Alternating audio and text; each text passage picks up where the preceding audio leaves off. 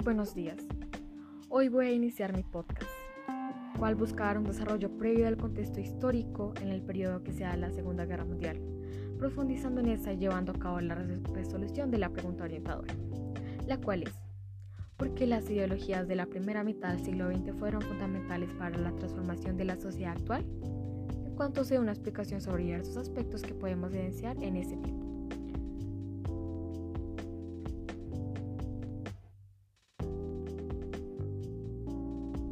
Los seres humanos. Seres en donde se ha visto un gran proceso de evolución y consigo mismo la sobrevivencia. Un pilar importante, porque a pesar de creernos el ser más importante e inferior a los demás en este planeta, no somos nada, ni más ni menos. Solo estamos estrellados en un mundo hostil y gobernado por la misma protervia. Evidentemente el hombre ha podido construir y satisfacer sus necesidades de diversas formas, buscando el bien para su propia especie. Nosotros somos seres racionales, pero ¿en verdad hacemos uso de ella de la manera correcta?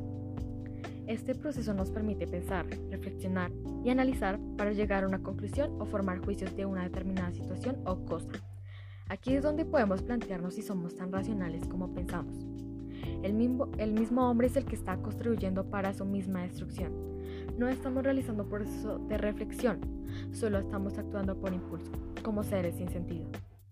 Nosotros somos los que moldeamos nuestras vidas, inclusive también puede influir en la de otros. En nuestras manos está el futuro de esta especie en sociedad. Nosotros tomamos las decisiones que nos beneficiarán o debilitarán. Pero vamos por un camino donde todo se dicta por los mismos antivalores, el lado nefasto. Sí, el lado que no nos gusta admitir que tenemos. La opinión es algo que se va forjando a lo largo de los años en cada individuo donde también influyen diferentes estímulos que lo hacen adquirir una opinión propia. A veces no estamos de acuerdo con el otro, por diversas, razones. Puede que se genere un conflicto o un acuerdo, pero siempre va a haber ese amargo desagrado por las demás ideas, porque somos tan individualistas que solo pensamos en nosotros mismos. No pensamos que las ideas de los demás valen, al contrario, las que la queremos erradicar, muchos casos. Tenemos la opción de decidir si este aporte que nos está dando la otra persona nos va a enriquecer o lo vamos a tomar como algo infame. Los conflictos pasan por esto, influenciada por la malicia humana y un gran trasfondo histórico, donde siempre se busca esa supervivencia individualista, donde nos conformamos con lo que se pueda tener. Estamos cegados. En muchos casos nos hacemos los ciegos para no involucrarnos en temas que no nos afectan. Pero cuando sea algo en donde sí nos afecta directamente surge la misma hipocresía. Los conflictos se han evidenciado a lo largo de la historia, uno en menor grado u otros en mayor. Sin embargo, se pueden relacionar ya que conllevan las mismas consecuencias, llevándose consigo la armonía y el progreso social, no solo afectando a los implicados, sino que generando diversas consecuencias a nivel social y lo que influye en este. En el caso de las guerras entre naciones o en territorios, la guerra afecta a todos los sectores. Se produce una desorganización de la sociedad, donde se produce eh, una destrucción total. Y se pueden dar ciudades destruidas, regiones devastadas, terrenos infértiles y ausencia de medios de producción y supervivencia, las cuales son algunas de las postales más habituales cuando nos acercamos a una guerra e intentamos comprenderla podemos dar paso a lo que conocemos como uno de los conflictos más cruciales en la historia de la humanidad, que llevó consigo diversas consecuencias tanto buenas en otros aspectos, ya que también algunos países como Estados Unidos salieron beneficiados en cierta forma, pero sin embargo se presentaron más consecuencias negativas y con esto la vida de muchas víctimas de este gran conflicto, ya que como consecuencia de la Segunda Guerra Mundial murieron 55 millones de personas en todo el mundo.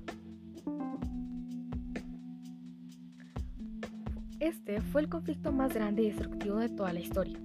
Alemania invadió Polonia el 1 de septiembre de 1939 y así dio inicio a la Segunda Guerra Mundial.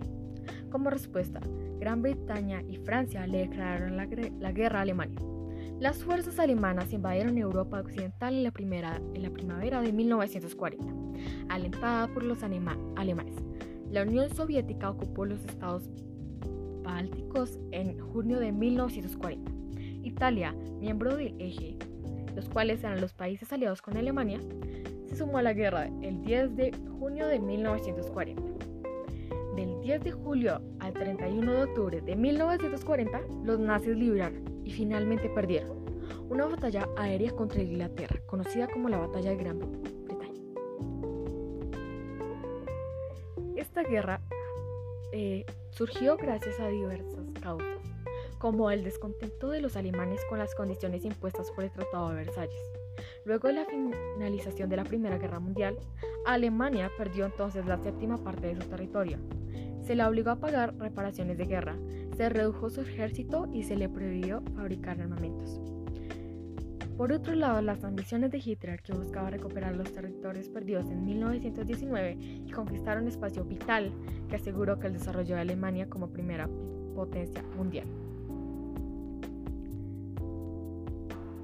Hitler en esos momentos tenía el gran poder de dar un discurso y influenciar a las personas y utilizar el, el nacionalismo y patriotismo eh, como método de, de influencia y así generar un pensamiento en eh, sus ciudadanos, en los ciudadanos de este país para, digamos, buscar eh, cierta recuperación o venganza por lo que hicieron y lo que fue impuesto en, en este tratado. Por otro lado, la actitud vacilante de la sociedad de las naciones que no supo reaccionar ante el rearme alemán, la anexión de Austria y la ocupación alemana de Checoslovaquia, ambas en 1938, las pretensiones de Mussolini, que deseaba crear un imperio italiano como el que era el antiguo imperio romano, el militarismo japonés, que se tradujo en la anexión de Corea en 1910, la ocupación de Manchuria en 1931 y la invasión de China en 1937. Las ambiciones de Stalin, que deseaba recuperar los historias que Rusia había perdido en 1918. Esas ambiciones lo llevaron a firmar un pacto de no agresión contra Hitler que selló el destino de los países bálticos. La invasión de Polonia por parte de Alemania más que causa fue el detonante, la chispa que desencadenó el conflicto.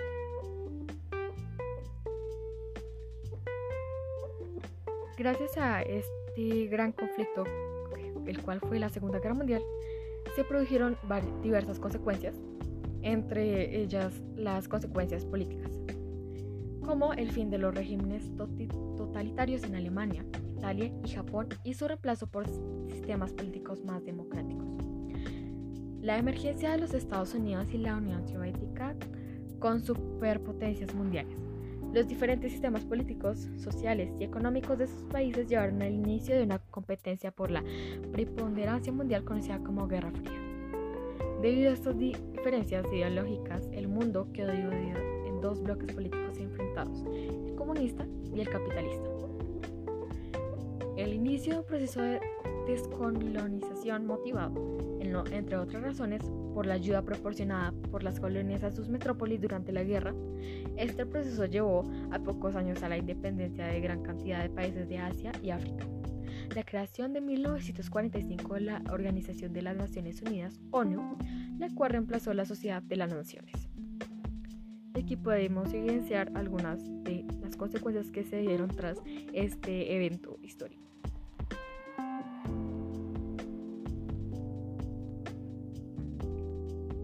Ahora daré paso a Europa antes de la Segunda Guerra Mundial. Voy a presentar el expansionismo alemán. Una vez que Hitler y su Partido Nacional Socialista, conocido popularmente como nazi, llegaron al poder en 1933, usaron todos los medios posibles, incluso los ilegales, para invalidar los acuerdos estipulados en el Tratado de Versalles. Para ello, se valieron de acciones diplomáticas y militares, aprovechando la débil reacción de los países aliados, en especial Gran Bretaña y Francia. Entre las primeras acciones de Hitler estuvo la salida de Alemania de las sociedades de naciones, el desconocimiento del Tratado de Versalles, la reactivación del servicio militar obligatorio y la producción de aviones y barcos de guerra.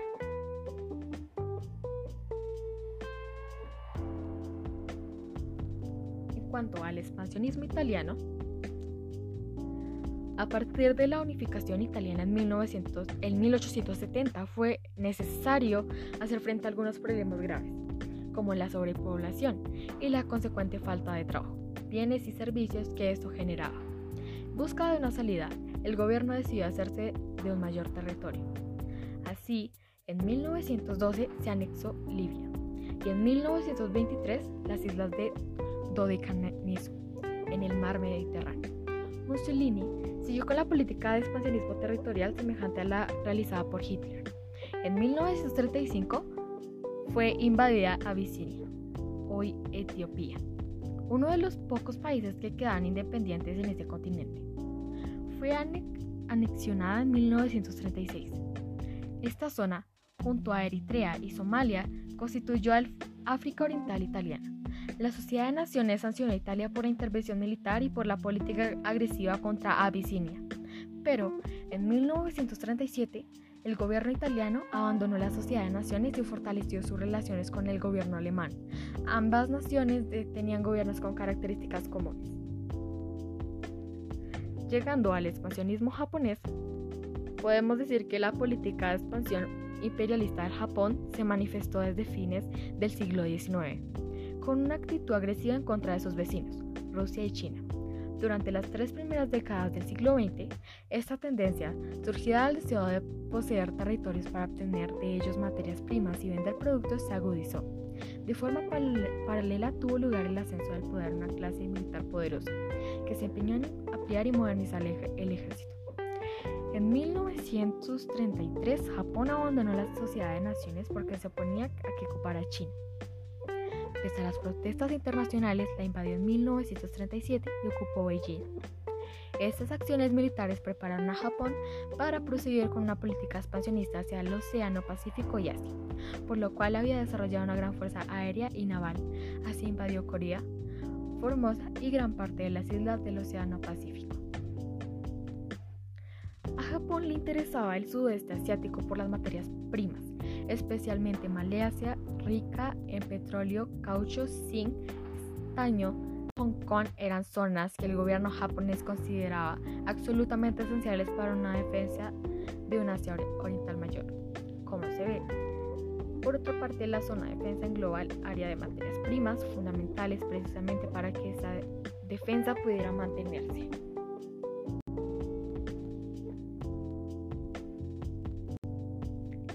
Ahora daré paso a algunos acontecimientos históricos que se dieron desde 1930 hasta 1940.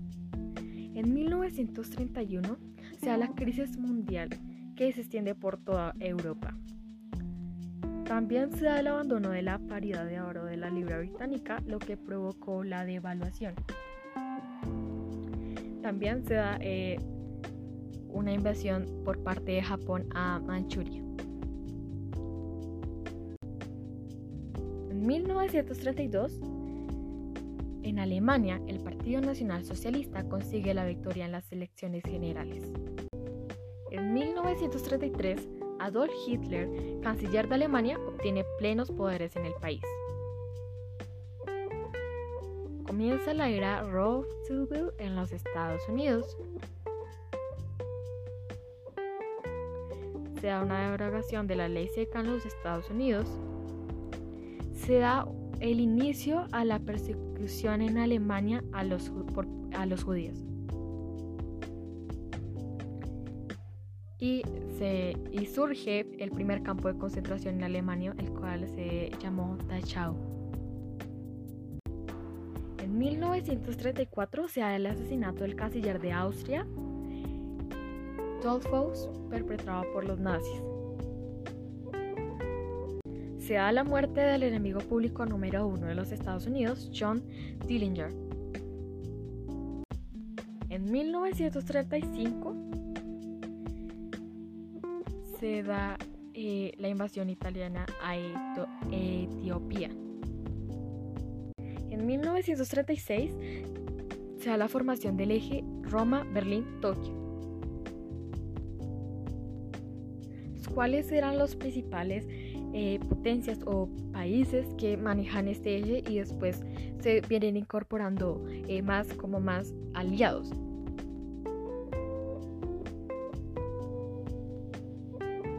En 1937 se da la gran purga en la Unión Soviética, ya que se dan deportaciones a los campos de Gulag y ejecuciones, 800.000 muertos según los datos desarchivados de Kremlin.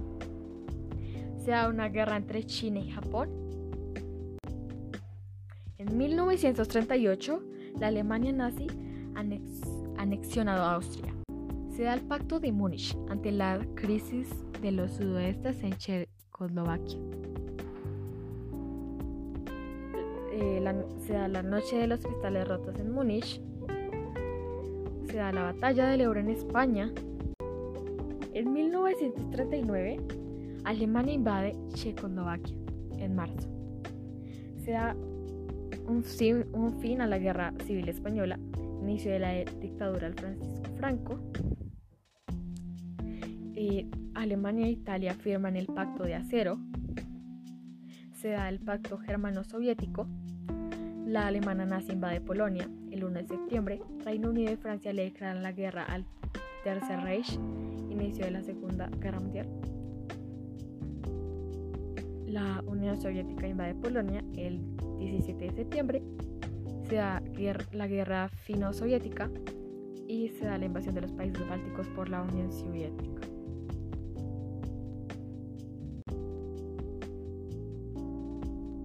La Gran Depresión se inició en los Estados Unidos en 1929.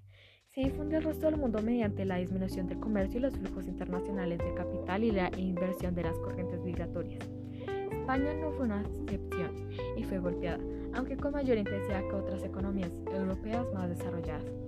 La adversa coyuntura internacional intensificó la desaceleración de la actividad económica española, ya visible en 1928 y agravó los desequilibrios estructurales. La crisis económica desencadenó cambios políticos e inestabilidad social.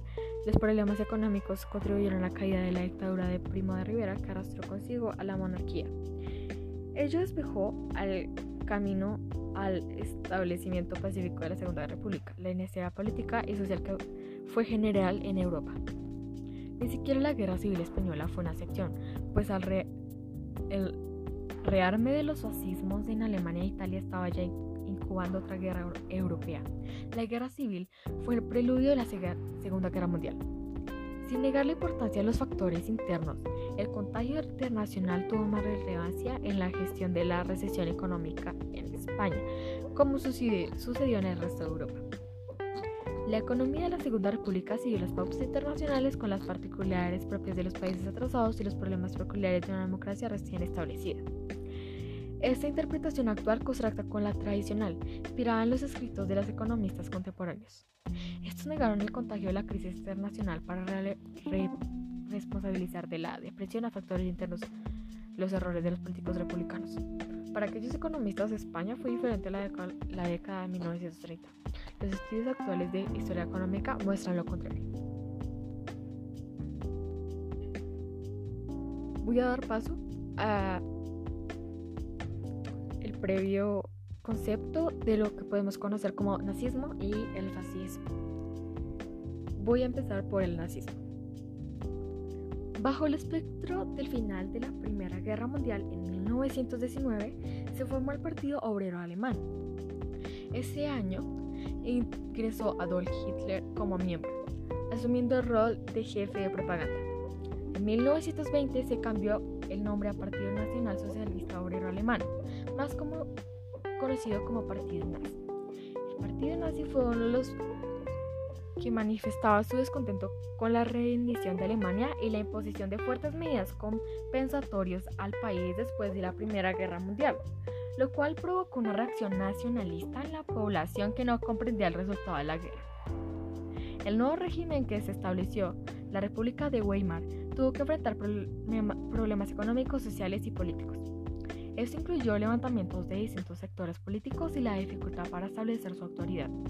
Entre los distintos intentos de golpe de Estado ocurrió el del partido nazi, en noviembre de 1923, bajo el liderazgo de Adolf Hitler. Hitler fue condenado a 5 años de cárcel, aunque liderado tras 10 meses. Durante esos meses en prisión escribió su libro Mi lucha. En esta obra presenta su plataforma ideológica, lo cual la cual el partido nazi crecerá durante la década de 1920 y llegará al poder en 1933. En el texto expone autoritarismo y autoridad total del líder. El Führer o el líder supremo tenía la autoridad y control frente a todas las instituciones y organizaciones del régimen nazi y sobre todo los ciudadanos. Se, esperaba una lealtad total al líder. Un estado totalitario. Establecía un control en todos los aspectos de la vida cotidiana, que los límites entre el espacio público y el, privado se borraron. Toda actividad dentro de la Alemania pasaba a estar supeditado a controlar el partido nazi y a la lealtad al Führer.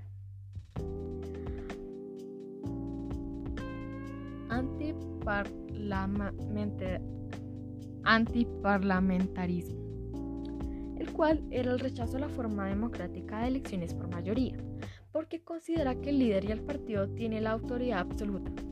Rechaza la participación de todas las personas, solo acepta la de aquellos que se consideran ciudadanos libertades individuales.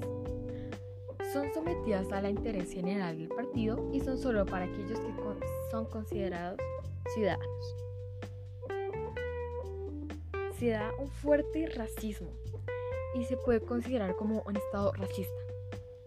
El racismo fue una parte esencial de la ideología nazi. Proponía que los seres humanos estábamos divididos en razas, estando en la cúspide como una raza superior, la raza aria, de la cual los alemanes eran sus principales representantes. Asimismo, había razas inferiores, como los eslavos y negros, y grupos que se encontraban en las escalas inferiores de las categorías raciales como los judíos. El nazismo identifica a los judíos como su enemigo racial, la antítesis de la raza aria. La presencia de los judíos en Alemania significaba una amenaza a la pureza racial, por lo que buscaba eliminar a los judíos del país. Esta forma de entender el mundo fue inculcada en los alemanes a través de las escuelas cuando el nazismo llegó al poder en 1933. El Estado comienza a adoctrinar a la juventud en las teorías racistas por medio de una educación racial. También establecía que solo los que son de raza aria pasan a ser ciudadanos. Se da un uso de la fuerza, el cual era considerado como mecanismo efectivo para imponer la ideología nazi. Y por último, sea un espacio vital, el cual es un concepto esencial de la ideología nazi, vinculado con las necesidades de la raza aria para su desarrollo. Según el nazismo, la raza aria necesitaba espacio para desarrollar su destino. Luego de la Primera Guerra Mundial, los límites de Alemania habían sido reducidos por lo que era necesario expandirse y conquistar los territorios en los que habitaban personas de raza aria. Así, se lograría equiparar la superioridad de la raza aria con su extensión territorial. Ahora haré énfasis en el fascismo. Las actuales formaciones de extrema derecha se inspiran en los movimientos fascistas que surgieron hace un siglo en Europa. Como fascismo se denomina un movimiento y sistema político-social de ideología totalitaria, nacionalista, militarista y antimarxista, surgida en el siglo XX en Italia y difundida en otros países. El fascismo fue fundado por Benito Mussolini en 1921 cuanto al sistema político, se proponía como una tercera vía ante el comunismo y el liberalismo imperantes en la época. Su objetivo era reivindicar una idea corporativa de la sociedad basada en los principios de patria, orden y tradición bajo el comando de un líder carismático. Esta ideología tuvo enorme repercusión política en la primera mitad del siglo XX y llegó a establecerse como régimen en países como Italia y Alemania. También inspiró la dictadura franquista en España, la dictadura salarista en Portugal y otros regímenes, regímenes autoritarios. En general, los regímenes fascistas se caracterizaron por tener un líder carismático, por su ideología nacionalista radical, por la centralización del poder y por formar dictaduras militares, contrarias a las libertades individuales y colectivas. También se caracterizan por ilegalizar, ilegalizar cualquier tipo de oposición controlar los medios de comunicación, manipular el sistema educativo y poseer un eficaz aparato propagandista al servicio de máximo líder.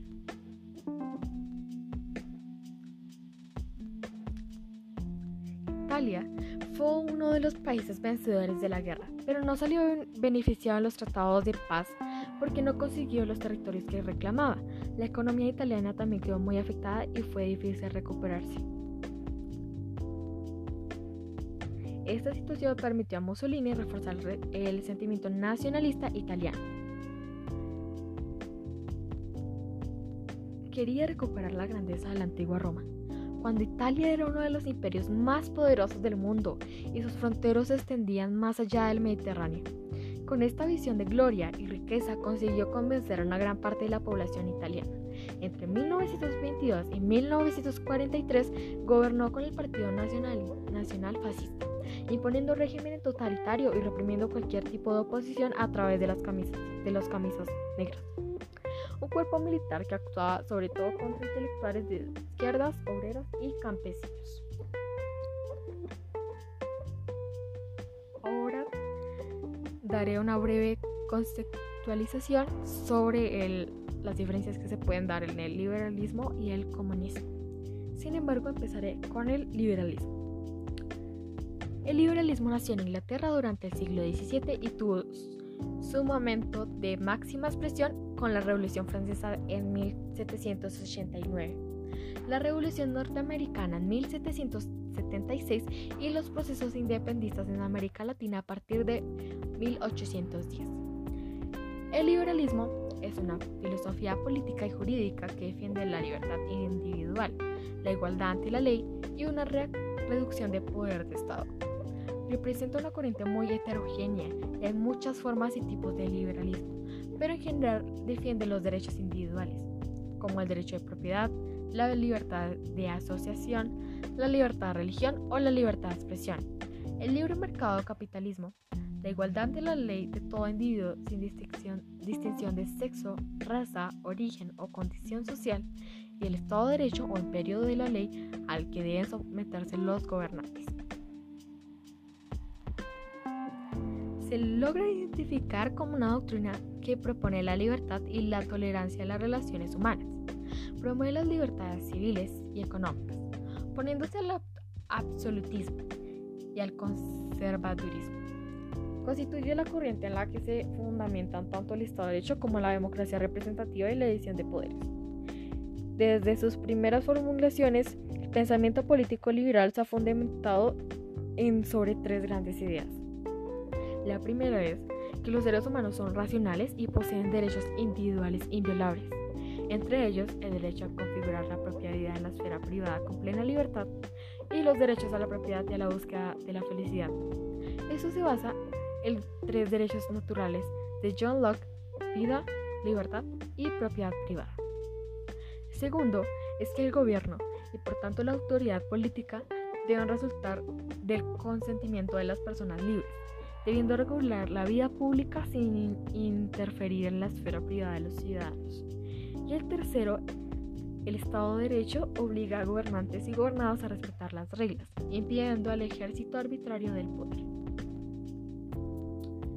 Por otra parte, haré una breve explicación sobre el liberalismo en Colombia. El liberalismo que llegó a Colombia en el siglo XIX fue procedente de Francia e Inglaterra. Con los franceses llegó la concepción de los fisiócratas, con los ingleses la revolución industrial, haciendo énfasis en lo económico pero reconociendo que la única forma en que la economía es equitativa es cuando existe la intervención directa del Estado. La concepción inglesa y francesa, que en un momento determinado van a ser parte de las costumbres sociales de Colombia, en, teoría, ya que en la práctica se pusieron las viejas costumbres coloniales españolas hasta bien adentro del siglo XIX y principios del siglo XX, rompe por completo con la concepción española que hasta el momento se venían manejando, la cual le dio gran importancia a los asuntos religiosos ortodoxos, los cuales no estaban de acuerdo en que el, el individuo se pensara individualmente. Se oponía por completo a la libertad absoluta del individuo como lo expresaban los liberales preferían el intervencionismo estatal en todos los aspectos, siempre y cuando favorecieran los intereses de la clase dominante. López Pumarejo introdujo el progresivo impuesto a la renta y ello fortaleció el Estado. Amplió también su capacidad de ganar apoyo de sectores de la población mediante su protección a las movilizaciones sindicales y campesinas y por el gasto desplegado en servicios públicos y en educación. Sin embargo, fue una apertura mecánica del Estado y la participación política de los ciudadanos siguió siendo limitada, dando lugar a una refeudalización del Estado, o, sea, como función de los límites entre lo privado y lo público, no como solicitación o control democrático del poder social relevante. No se pudo implementar en ese momento la libertad de conciencia ni las libertades civiles, ni el divorcio, ni el control natal, pero se impulsó la asociación. Se abrió un poco el país al mundo absorbiendo refugiados españoles de la guerra civil y europeos de la Segunda Guerra Mundial. Se dio alas al proyecto educador liberal. El país estaba un poco inserto en el globo y prosperaba con alguna rapidez, cabalgando sobre un dinámico sector agroexportador. La reacción conservadora frente a las reformas liberales, liberales empujó al país a la guerra civil de 1950, ya que surgiera de su pacificación un sistema político cerrado que y legalizó a partidos distintos a los tradicionales durante la Frente Nacional. La paz nunca se solidificó porque no se enfrentaron ni repararon los enormes daños causados. No hubo compensación material para las víctimas. Los culpables de atrocidades nunca fueron juzgados. Nunca les pidieron perdón a los afectados y hubo una acumulación de odios sociales. Por otro lado, voy a eh, llevar al, eh, al comunismo. La historia del comunismo está sumamente unida al pensamiento que los filósofos alemanes Karl Marx y Friedrich Engels desarrollaron en el siglo XIX. Estos vieron el comunismo como el estado óptimo, la socialización de los medios de producción. Para Marx, solo después de que la humanidad fuese capaz de producir en exceso, la propiedad privada se desarrollaría de forma masiva y permanente. Sin embargo, en Occidente, el comunismo era una idea de una sociedad basada en la propiedad común, idea que se remonta incluso desde la antigüedad clásica. Su forma moderna como un movimiento político de masa surgió en Europa con el movimiento de los trabajadores durante la Revolución Industrial. En el siglo XIX, el ascenso del comunismo como una ideología política fue expresada por Marx, que desarrolló el marxismo, y Friedrich Engels, que desarrolló la concepción moderna de comunismo como resultado de una revolución en lucha de clases entre la proletariado y la burguesía. Se identifica como una doctrina que propone la libertad y la tolerancia en las relaciones humanas, promueve las libertades civiles y económicas, oponiéndose al absolutismo y al conservadurismo.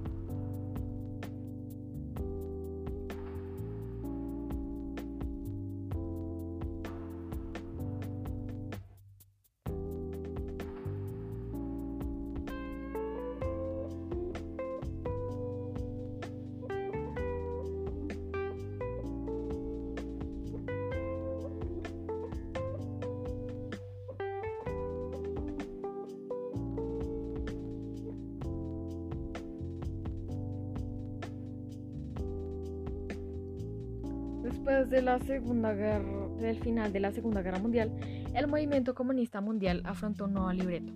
Su cuerpo centralizado de, organización, el Comintern, había sido disuelto y las secciones respectivas eran ahora entidades independientes.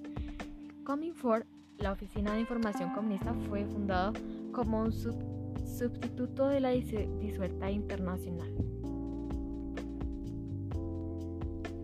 Las relaciones exteriores de la, Unión, Soviética habían cambiado bastante. De ser una un paria internacional, la Unión Soviética ahora fue acreditaria tras haber derrotado a Alemania. Se hacía patente hacia un riesgo evidente si es que pensaba realizar acción militar directa de Occidente contra la Unión Soviética de manera informal. Los estados occidentales reconocieron el predominio de la Unión Soviética en sus países vecinos, mientras la Unión Soviética nos animó activamente a la revolución de los países capitalistas, que liderados por los Estados Unidos se oponían la expansión del comunismo a escala global. Se iniciaba así un periodo de distanciamiento en las potencias como, conocido como Guerra Fría.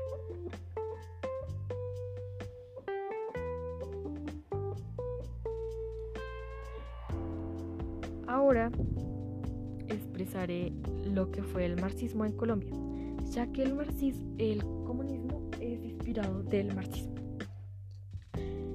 Durante al menos 50 años los ruidos de las guerras en América Latina dejaron a la sombra de una u otra forma.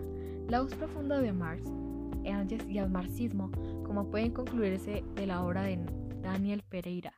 El sonido de las balas resonadas de organizaciones militares y paramilitares que condenaban el marxismo y desde la orilla de organizaciones armadas insurgentes que lo reivindicaban.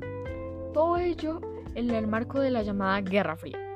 En este contexto, los desarrollos teóricos marxistas eran vistos como apología, de la lucha armada o propaganda subversiva. En la década de los 90, los sucesivos procesos de paz permiten que el marxismo y la teoría crítica emerjan y se haga visible, con mucha más fuerza por la potencialidad de múltiples movimientos sociales en el continente.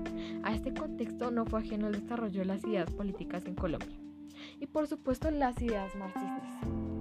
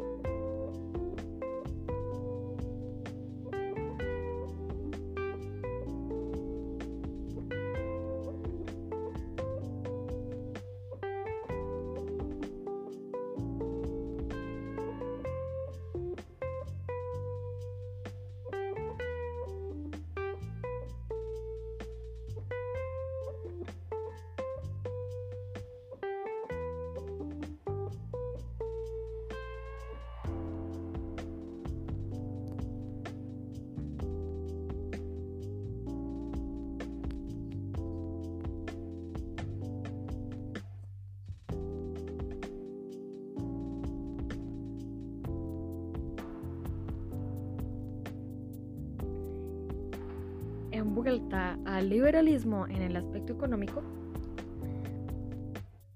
se da una libertad económica para competir con otras empresas, para determinar el precio de los productos y para contratar y despedir a los trabajadores. Mercado. En el mercado la mano es invisible y hay una ley de oferta y demanda. No hay una intervención en el Estado del Estado. Solo actúa como garante de la seguridad y justicia. Y en el aspecto político eh, existen dos ramas. El liberalismo moderado, el cual busca una igualdad jurídica y da una soberanía nacional y una monarquía constitucional. Por otro lado tenemos al liberalismo radical, que busca una justicia social, donde se da una soberanía popular y una república como tal.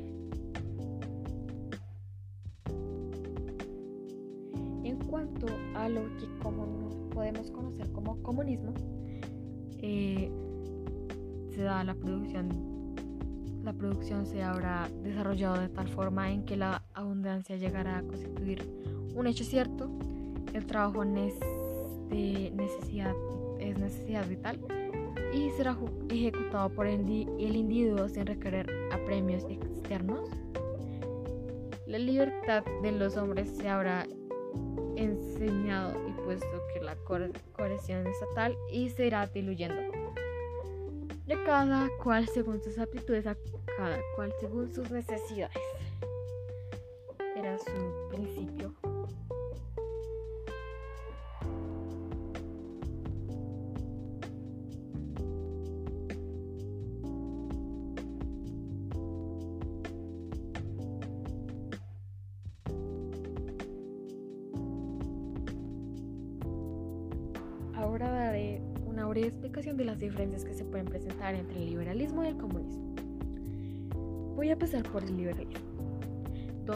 Surge como ataque frontal al mercantilismo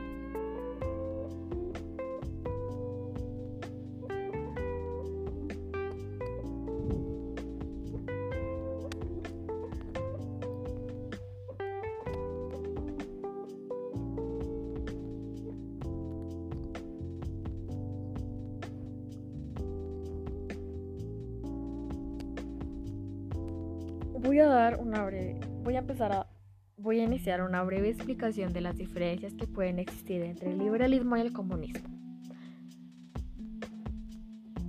El liberalismo surge como ataque frontal al mercantilismo. En cambio, el comunismo surge como contraposición a la doctrina liberal.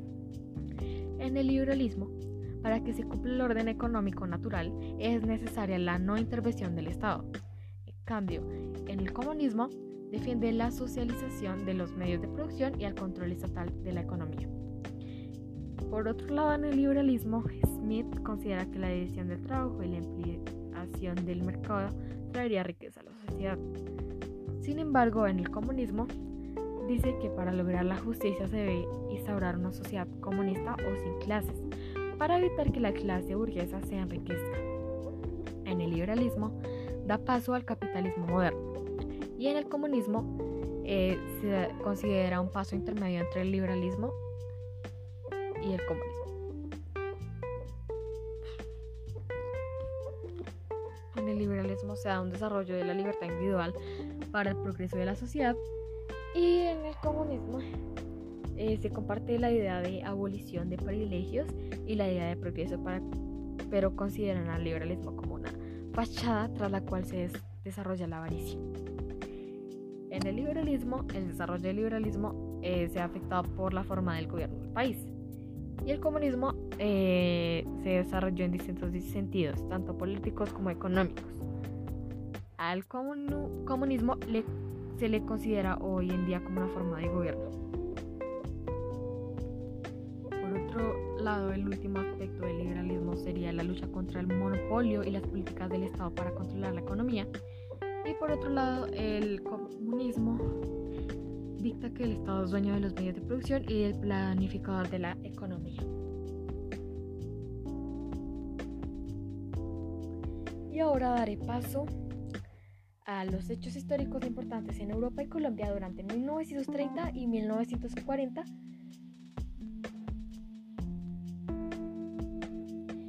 Eh, cronológicamente. Comenzaré por el continente europeo. El 30 de enero de 1933, Adolfo Hitler, líder del Partido Nacional Socialista nazi, fue nombrado canciller por el presidente Paul von Hindenburg, anuló, anuló los partidos de oposición, formó su propia policía y ante el silencio de Europa, Hitler empezó su política de expansión. El 12, el 12 de marzo de 1938, Alemania invade Austria. El 29 de agosto de 1938 se da el pacto, de Múnich. Fue un acuerdo propuesto y firmado por Alemania, Italia, Francia y Gran Bretaña, por medio del cual Francia e Inglaterra aceptaron las demandas territoriales de Hitler, cediéndole los sudetes a cosas de Checoslovaquia. Con esa política de apaciguamiento, apaciguamiento pretendieron garantizar la paz. El 15 de marzo de 1939, en contra de lo firmado en el Pacto de Múnich, Alemania invadió Checoslovaquia. Bohemia y Moravia quedaron bajo el protectorado alemán y Eslovaquia quedó bajo el dominio alemán. El 31 de marzo de 1939, Inglaterra y Francia se comprometieron a proteger, proteger a Polonia. El 23 de agosto de 1939 se firmó el pacto Ribbentrop-Molotov entre los ministros del exterior de Alemania y la Unión, Unión Soviética, con la intención de que la Unión Soviética no se liara a Francia e Inglaterra, y en el cual se detalló un plan para dividirse Europa Oriental. El 1 de septiembre de 1939, Alemania invade Polonia, dando inicio a la Segunda Guerra Mundial. 3 de septiembre de 1939, Gran Bretaña y Francia declararon la guerra a Alemania. El 17 de septiembre de 1939, la Unión Soviética invadió Polonia por el este. En junio de 1941, se realizó una deportación masiva de ciudadanos polacos a la Unión Soviética. Y el 22 de junio de 1941, Alemania ataca a la Unión Soviética sobre el plan Barbarossa.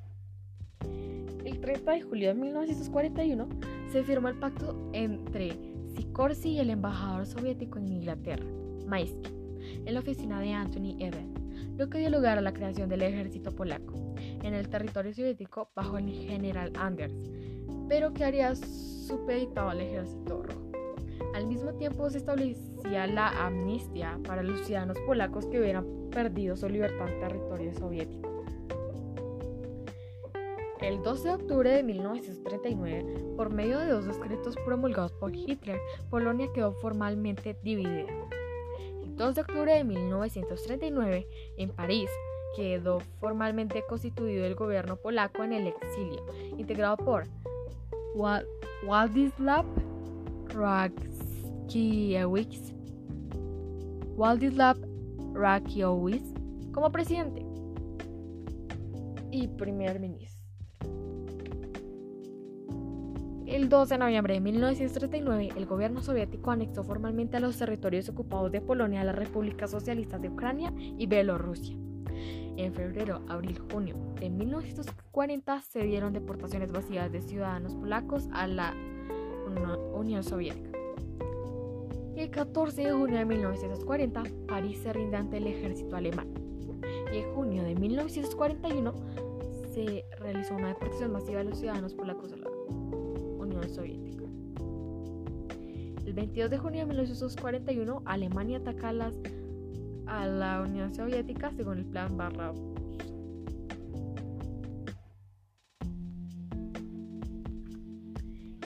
Y el, el, 30 de julio de 1941 se firmó el pacto entre Sikorsky y el embajador soviético en Inglaterra, Maisky, en la oficina de Anthony Dean, lo que dio lugar a la creación del ejército polaco en territorio soviético bajo el general Anders, pero quedará supeditado al ejército rojo. Al mismo tiempo se establecía la amnistía para los ciudadanos. El 4 de diciembre de 1941 se firmó una declaración de amistad y ayuda mutua, entre Sikorsky y Stalin, lo que finalmente permitió la evacuación de polacos hacia el Medio Oriente e Irán y el 7 de diciembre de 1941 se da el ataque a los japoneses de los japoneses a Pearl Harbor.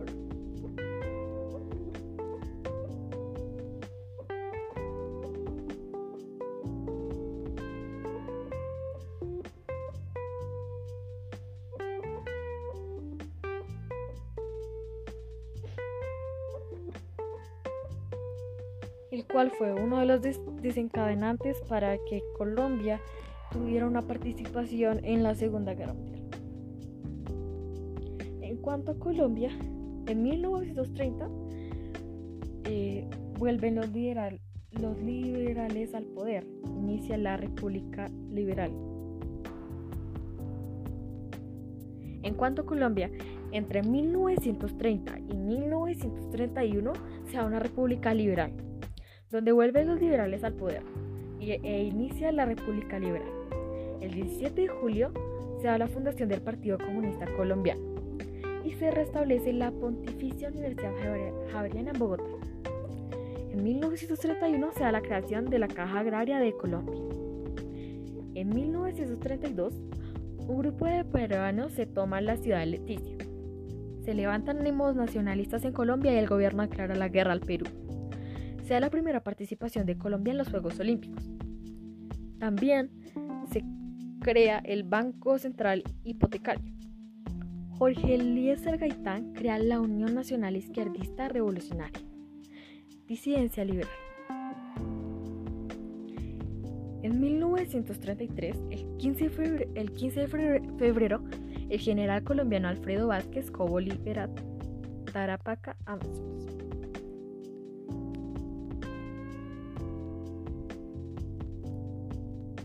En 1933, el 15 de febrero, el general colombiano Alfredo Vázquez Cobo libera Tarapaca, el cual queda en Amazonas. El 18 de febrero, hordas nacionalistas peruanas destruyen la embajada colombiana en Lima. Olaya rompe relaciones diplomáticas con Perú. El 30 de abril, Oscar Benavides, presidente de Perú, se reúne con el jefe del Partido Liberal de Colombia, Alfonso López Pumarejo. En todo este periodo, consta de 1930 a 1933, eh, se dio eh, el gobierno de Enrique Olaya Herrera. Y entre 1900, el periodo comprendido entre 1932 y 1933, se da la guerra Colombia-Peruana. En 1934, el 7 de agosto, se inicia el primer mandato presidencial de Alfonso López Pumarejo. Por otro lado, se establece jornada laboral de 8 horas junto con otros derechos laborales. Y se crea la Asociación, Asociación Colombiana de Arquitectos. El 24, en 1935, el 24 de junio, dos aviones colisionan en el aeropuerto Olayo Herrera de Medellín y mueren Carlos Cardel, Alfredo de la Lepera, el Indio Aguilar, entre otros. El 13 de agosto se da la creación del Instituto Geográfico Agustín Codazzi. También la construcción de la ciudad universitaria de Bogotá, campus de la Universidad Nacional de Colombia. Y por último, el primer Congreso de Campesinos lleva a la creación de la Confederación de Trabajadores de Colombia. En este periodo de 1934 a 1935 se, da, se empieza el periodo, un periodo en en que empieza la violencia.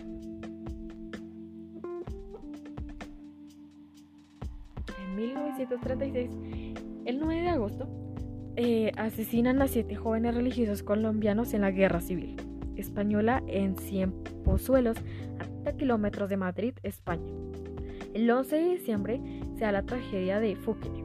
El 30 de diciembre se da el primer intento de reforma agraria en Colombia, expedida la ley de tierras o ley de 200 de 1936. Eh, se crea la cédula de ciudadanía y se funda la Orquesta Sinfónica Nacional. Se publica el periódico El Siglo.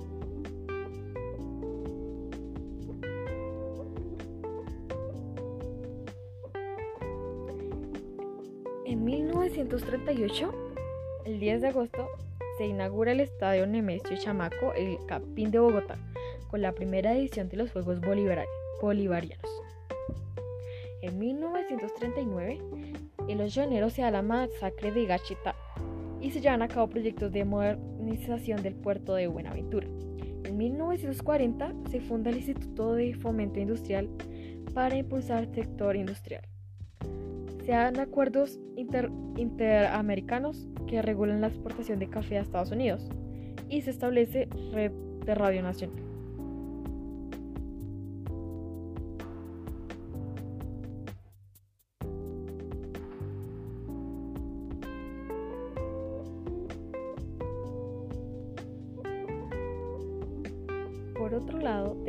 Claro que estas ideas liberales, cuyos exponentes paradigmáticos son Locke y Ponte surgieron en forma independiente con excepción tal vez de Rousseau, de una visión democrática de la sociedad. La, la visión liberal fue defendida o impulsada principalmente por la burguesía europea y por algunos grupos intelectuales, y en ellos el liberalismo político estuvo estrechamente ligado a la idea de una economía liberal. Y habitualmente se contrapuso a lo que podríamos llamar una perspectiva democrática porque no es lo mismo pensar que respetarse los derechos individuales a pensar que el pueblo tenga el poder. Y este último es el sentido original e inmediato de la idea de democracia.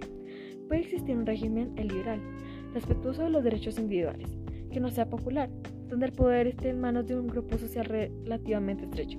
Así ocurrió, efectivamente, durante los primeros periodos del liberalismo.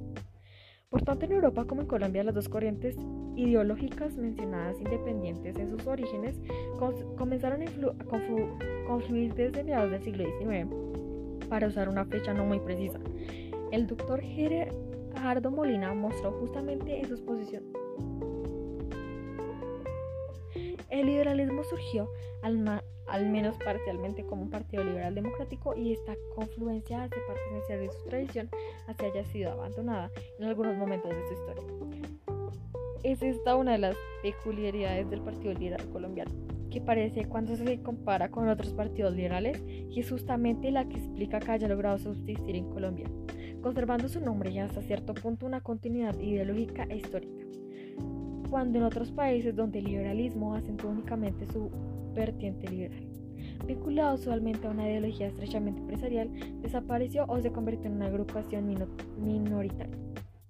La confluencia entre el liberalismo y la democracia estuvo facilitada teóricamente por la idea de que todos los hombres tenían un derecho igual a participar en los beneficios del desarrollo social, idea en la que se unían el concepto de igualdad legal en de todos los hombres con el de igualdad sustancial de estos. En el siglo XIX podía creerse que el individuo podía desarrollar todas sus capacidades humanas en el marco de una sociedad y una economía liberales. Por eso el hecho señalado por el doctor Molina podemos concluir que la Segunda Guerra Mundial cambió el mundo de varias maneras. Hace 70 años, el Día de la Victoria en Europa marcó el principio del fin de la Segunda Guerra Mundial. El 8 de mayo de 1945 también marcó el nacimiento de un nuevo sistema internacional de normas e ideales, concebido para garantizar la paz, seguridad y prosperidad para todas las naciones. Ese orden continúa sirviendo los intereses mundiales por medio de un sistema de instituciones compartidas y asociaciones, asociaciones diseñadas para evitar que las atrocidades y la devastación de la guerra ocurran de nuevo. Cuando la guerra se, acaba, se acercaba a su fin, las potencias aliadas eh, acordaron establecer un organismo internacional que fuese más fuerte que la fallida Liga de las Naciones, la cual no pudo evitar el conflicto. La Carta Fundacional de las Naciones Unidas fue el esfuerzo colombiano de 50 países cuyos representantes se reunieron en abril de 1945 en la conferencia de...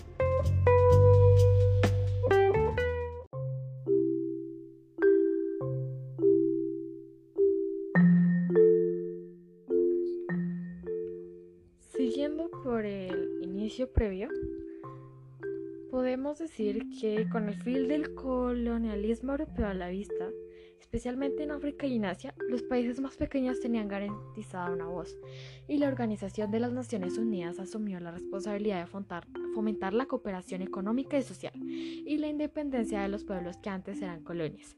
Al mismo tiempo, se crearon organizaciones económicas como el Fondo Monetario Internacional y el Acuerdo General sobre Aranceles Aduaneros y Comercio, actualmente la Organización Mundial del Comercio con el propósito de ayudar a abrir los mercados y evitar una depresión mundial como la que contribuyó a crear la situación que desembocó la guerra.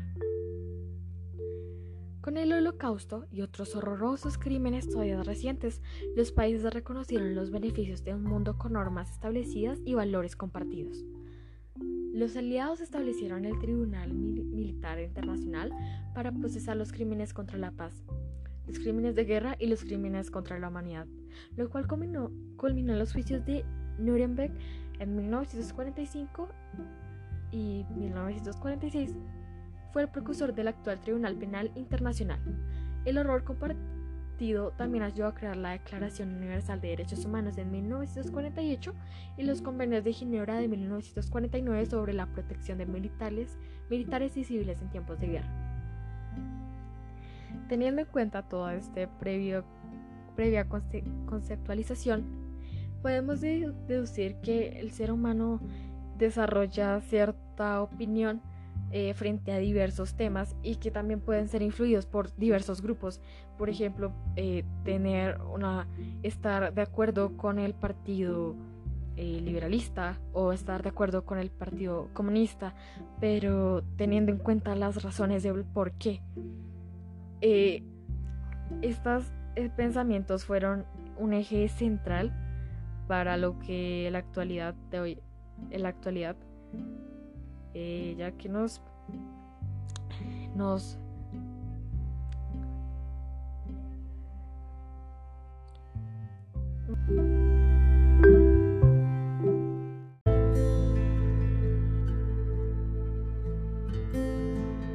nos da la base para construir la sociedad actual donde podemos eh, ver en muchos casos estas dos eh, estos dos partidos en tanto también en nuestro país y en los cuales eh, hacen un gran papel, forman un gran papel fundamental.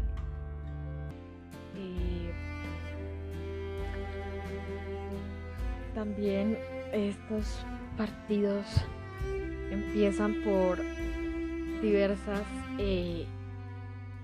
ideologías o causas que los crean por ejemplo, el nazismo y todas las consecuencias que trajo en sí.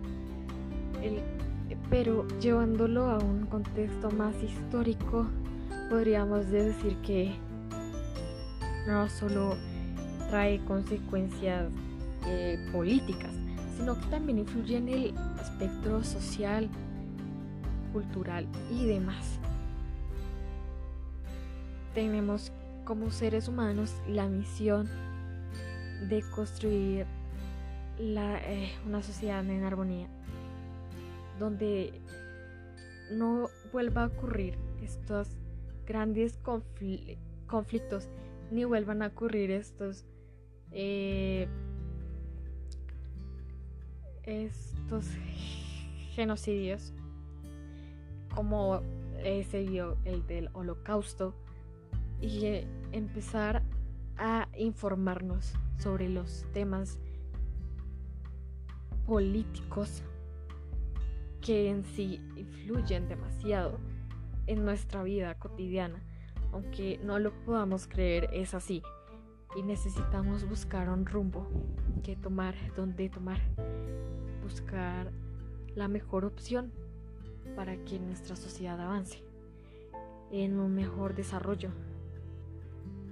en muchos aspectos. Y tratar desde desde seres desde pequeños tratar de impulsar eh, los valores y la la opinión propia donde no sea tan influenciable sino que tengamos las razones necesarias para decir que esta es nuestra opinión y realmente si la compartimos con otros, eh, fomentarla de una buena manera. En sí, las eh, ideologías y las opiniones son las causas de muchas, muchos conflictos hoy en día, al igual que antiguamente en la historia de la humanidad siempre han existido, ya sean eh, en gran medida o o en menos. Sin embargo, también causan un, tienen un trasfondo y causan diversas consecuencias. Es importante saber manejarlas de una buena forma y llevar a la, sociedad, a la construcción de una sociedad mejor. Muchas gracias por su atención.